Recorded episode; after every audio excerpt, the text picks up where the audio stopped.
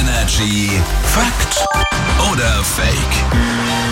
Nächste Runde. Jeden Morgen an dieser Stelle eine Aussage von Patrick aus den News. Und dann überlegen wir gemeinsam Fakt oder Fake. Und heute schauen wir mal ins Pflanzenreich, Ja. ja. Denn auch Pflanzen leiden unter Jetlag. wenn, wenn die Urlaub machen oder, oder was?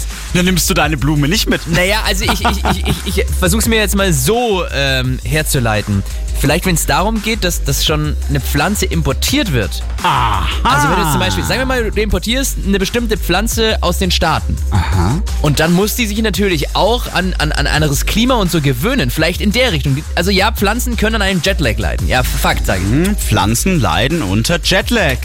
Fakt. Ja, pass auf, die Erklärung ist ein bisschen anders, denn Pflanzen haben ja auch so einen Biorhythmus beziehungsweise so eine innere Uhr, ne? Genauso wie wir Menschen. Und das ist ja bei Pflanzen auch wichtig, damit die wissen, wann muss ich meine Blüten öffnen, ja? Wann muss ich sie wieder schließen, um eben wachsen und gedeihen zu können. Ja. Und wird die innere Uhr jetzt einfach durcheinander gebracht? Zum dann Beispiel haben durch sie- eine Ah. Zeitumstellung. Zum Beispiel durch eine Zeitumstellung.